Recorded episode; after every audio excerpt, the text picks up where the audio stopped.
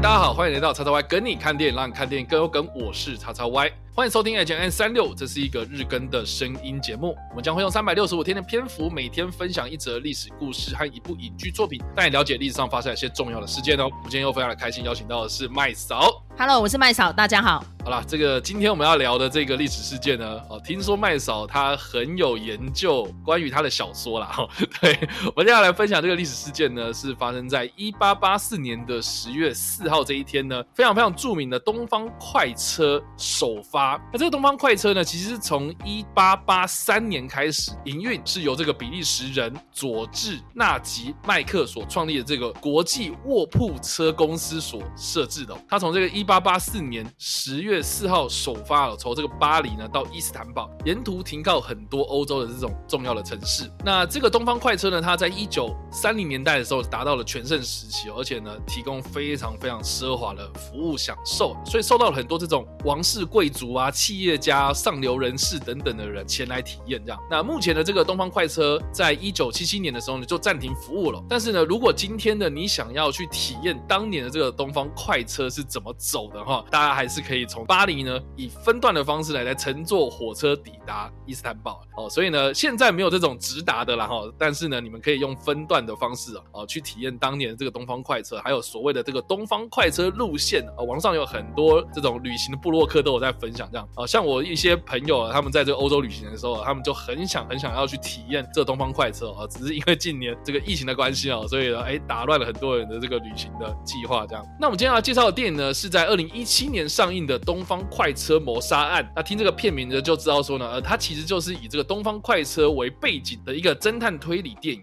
根据阿加莎·克里斯蒂呢，他在一九三四年所创作的同名小说。那大家也知道说，一九三四年就是我们刚刚所提到的，在一九三零年代达到全盛时期的这个东方快车哦，其实在当年是非常非常红的一个火车路线哦，哦，所以呢就被这个推理小说家阿加莎·克里斯蒂呢所编写成一个小说。那这部片呢？算是这个英国的导演克里斯布莱纳的近期非常知名 也非常卖座的一个呃片子哦。啊，但是呢，这个评价上面呢，哎，这个我不知道哎啊，这个 我相信很多人呢都是因为这部片的强大卡司去看的，而且呢，在二零二二年呢，好不容易啊也推出了一个所谓的续集电影啊，就是《尼罗河谋杀案》啊，但是呢，在上映的之际呢，啊，也是受到了很多人的批评啊，不外乎呢就是。受到了一些哎，可能娱乐八卦媒体上面的这个渲染哦，很大原因是因为呢，里面的这个艾米汉默呢发生了一些丑闻哦，所以在发行上呢踢到了一些铁板这样。但不管怎么样呢，这个《东方快车谋杀案》呢，二零一七年这个版本呢，算是阿加莎·克里斯蒂他所创作出《东方快车谋杀案》这本小说之后呢，第四次的改编电影哦。那之前呢有哪些改编的电影呢？分别呢是在一九七四年的这个电影的版本，以及二零零一年的电视。电影的版本，以及呢，二零一零年的这个电视剧的单集单篇哦，哦，里面也有提到这个东方快车谋杀案。那麦嫂是跟我讲啊，她有看过电影。呃，但是呢，他非常非常喜欢这一部小说啊，也就是阿加莎·克里斯蒂所创作的这个小说。我自己个人是没看过小说啊，那麦草可以帮我们稍微科普一下，说说小说跟电影的差别在哪里，好不好？其实我要讲差别哈，基本上真的不太大哎，因为其实大家如果知道肯尼斯·布莱纳一向的手法，他其实都是中规中矩的把全貌呈现出来，他不会有什么创意耶。所以刚刚我们在彩排的时候，那个插外就问我说：“哎，那针对这个导演的评价，我说这评价就普普啊。”因为你不会从他身上看到任何的火花，就这样子。然后他用一堆大堆头，因为他在演艺圈很久的历史了嘛，所以很多人卖他的面子都会来啊。你看。扮演主角是谁？强哥，对不对？然后呢，其他一干参与的人全部都是大咖啊，没有人是小咖啊。所以光是在看这个电影的时候，你就没有任何的意外，尤其是那个小说情节跟结局，大家都知道嘛。所以我不觉得，嗯，让我有欣喜的感觉。可是有朋友想看，我就会跟着去看啊。但是因为阿加莎·克里斯蒂她的卖座哈，基本上听说全世界统计起来仅次于圣经啦。你就知道她有多厉害了，好厉害哦！你说，你说他的小说的畅销仅次于圣经哦。对，因为很多人跟我说，你怎么没有把莎士比亚算下去？我说莎士比亚不能说是畅销，因为他其实没有像阿加莎写那么多本，而且他不是小说，阿加莎才是小说，所以你要说畅销程度是真的，阿加莎是最厉害的，当今目前为止是小说之王，而且是男女两个合计起来，他也是王哦，没有人会超越他了。那因为他活得很久嘛。然后他的小说基本上加起来，如果说连短篇都算进去的话，是近百本哦。而且他是从十几岁就开始写，一路写到他死掉那一年呢。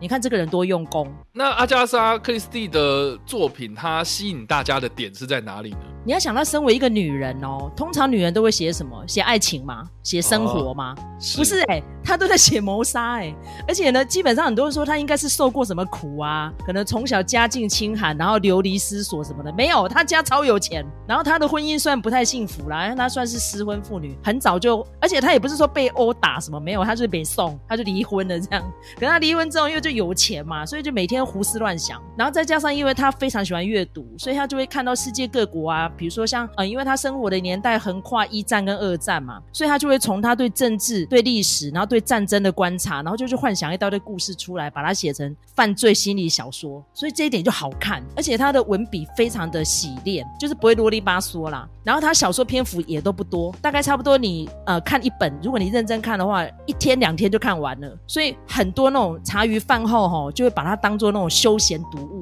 然后再加上他很厉害，是他很懂行销，所以他一开始都是在报章杂志连载，然后连载完之后就把它集结成册，这样子有点像当年柯南道尔那一套啦。啊，因为其实那些都是男人呐，但是跑出来这个阿加莎克里斯蒂就是很异类，你知道吗？那一般像这样子的话，是不是都会用男人的笔名？没有哎，他就明目张胆说我就是个女人。然后啊，因为她家里很有钱嘛，所以她也不太在乎说，哦，那可能要去借由丈夫的光环，借由爸爸光环，没有哎，她就是一个非常算是出类拔萃，那有一点异类的一个女性这样子，所以我觉得她应该算是女权当年的首屈一指的象征啊。因为其实阿加莎·克里斯蒂哈，她一生创作出来的长篇小说有八十多本哦，然后短篇小说加起来三十多篇哦，所以她这个真的是著作等身哦，非常的多产的一位女作家哦。那尤其是她非常多本小说里面的那个侦探哦，主要就是这个白罗哈。然后这个白罗，因为基本上他的设定很有意思，就是这样，他是个法国人哦，可是他有参战过，然后再加上因为他在参战的关系哦，所以说他身体上面有一些残疾哈，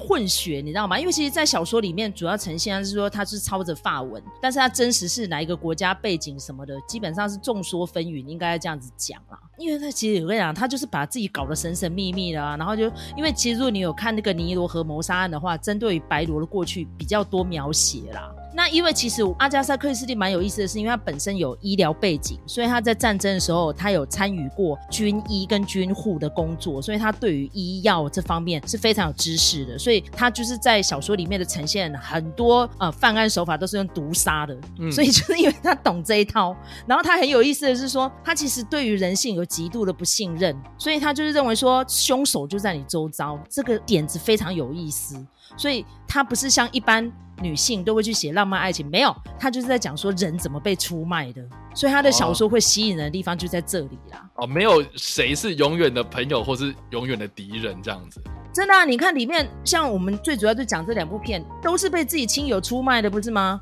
呃呃，是啦，东方快车好像，哎，呃，对啊，也有啦，是都是啦，因为。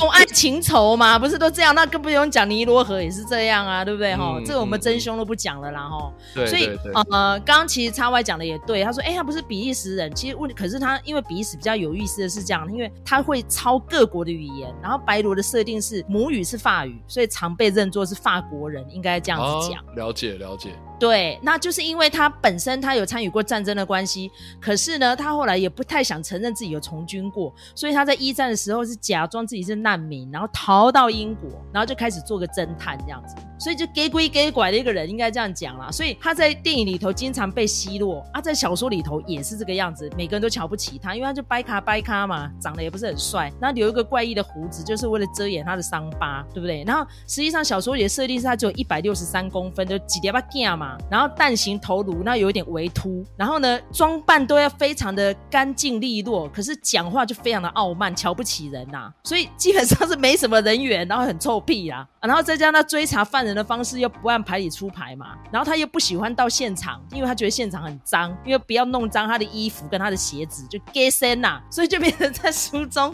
形容白罗出现的时候，就会听到白罗在嘲笑警察是狗，他讲话很很修理人的哦，然后甚至于呢，他会说你们这群蠢蛋，然后要不然就说你们这些人在现场忙得死去活来，还不如拎北坐在这边掐指一算，我知道谁做的，就是很机车，你知道吗？然后后来很多人说，其实白罗是擅长于犯罪侧写，所以他不需要到现场去字斟句酌的去那边看基证啊什么东西。其实他里面的形容都是在考塞柯南道尔的福尔摩斯啦，因为福尔摩斯都要到现场嘛，再加上阿加莎克里斯蒂不觉得柯南道尔的小说好看呐，所以他就是存心搞这个白罗出来要修理这些 gay 白的英国人呢，你懂我意思吗？原来如此，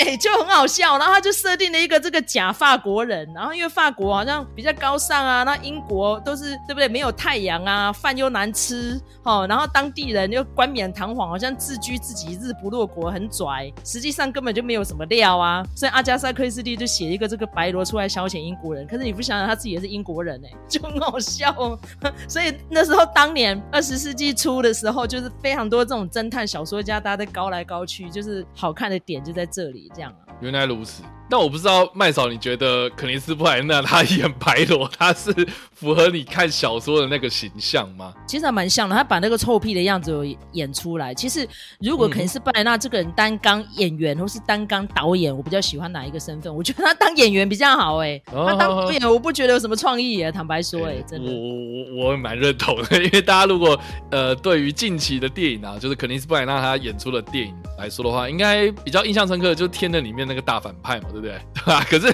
大家记得，就是他有导过《东方快车谋杀案》跟这个二零二二年的这个尼罗河谋杀案吗？呃，这个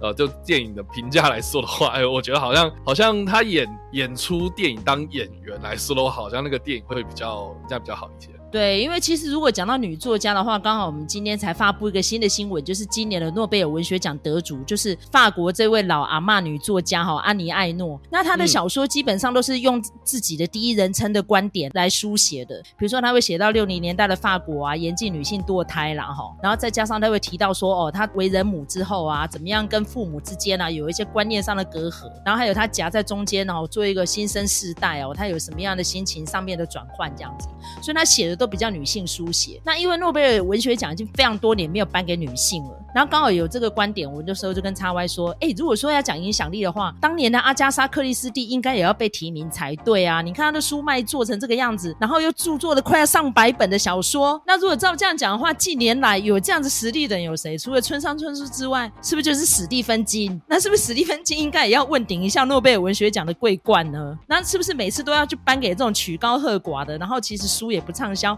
知道的人也不多的人呢？那可是我讲这句话，一定很多人骂我说我没水准。可是问题是，文学不就是这样吗？要有人读才会影响到人的生活啊！啊，没有人读，那你是怎样？这些书都是要放在图书馆里面给大家瞻仰吗？想想也蛮感蛮感慨的哦。我觉得这也其实也是跟电影差不多啊，因为毕竟都是这种艺术创作嘛，然后也是很多人在那边讲说什么啊，你们奥斯卡啊，哦那些什么奖季的那些作品啊，啊没有人看啊，大家都看不懂啊，为什么不颁给复仇者联盟啊，对不对？然后你看明明复仇者联盟也是卖座的要命哦，打破影史记录等等的，哎，为什么都不颁给他？呃，对，这个也是我觉得这个介于所谓的艺术成就哦深入啦，或是这个深度来说啊，你能不能跟这个商业啦普及性来做一个平衡哦？我觉得这个都是 大家在讨论的一个点，这样。那补充一下哈，就是这一次诺贝尔文学奖得主哈安妮亚诺，他的有一部小说叫做《记忆无非彻底看透的一切》哈，刚好被改编成这一次威尼斯影展的金狮奖作品《正发生》。那因为刚好今天我们在录音的时候才发布，他就是文学奖得主嘛。那因为得主已经非常多年没有女性了哈，他刚好他的自传体小说非常受到评审的赞扬，然后刚好就是又改编成这部金狮奖的作品哦，然后现在。正在上映中哦，叫做《正发生》。然后，所以如果有听到这期节目的朋友们，可以进去电影院里面看一下，观影的感受蛮特别的啦。因为就从一个年轻的女大学生意外怀孕，因为基本上听说是作者自己个人的抒发啦，因为就是六零年代的故事嘛。然后你看，你都已经距今这么久了，还是一样没有办法合法，所以大家去看这部电影应该会心有戚戚焉。但是听说他有把那个时代背景变成现代。好的，那以上呢就是我们今天所介绍的历史事件了，《东方快车》首发以及我们所推荐的电影。东方快车谋杀案》。不知道大家听完这个故事之后有什么样的想法，或是没有看过这部电影呢？都欢迎在留言区上留言，或在首播的时候来跟我们做互动哦。当然呢，如果喜欢这部影片或声音的话，也别忘了按赞、追踪我们脸书粉团、订阅我们 YouTube 频道、IG 以及各大声音平台，也别忘了在 Apple Podcast 和 Spotify 上留下五星好评，并且利用各大的社群平台推荐和分享我们的节目，让更多人加入我们的讨论哦。以上呢就是我们今天的 H N 三六，希望你们会喜欢。我们下次再见，拜。拜。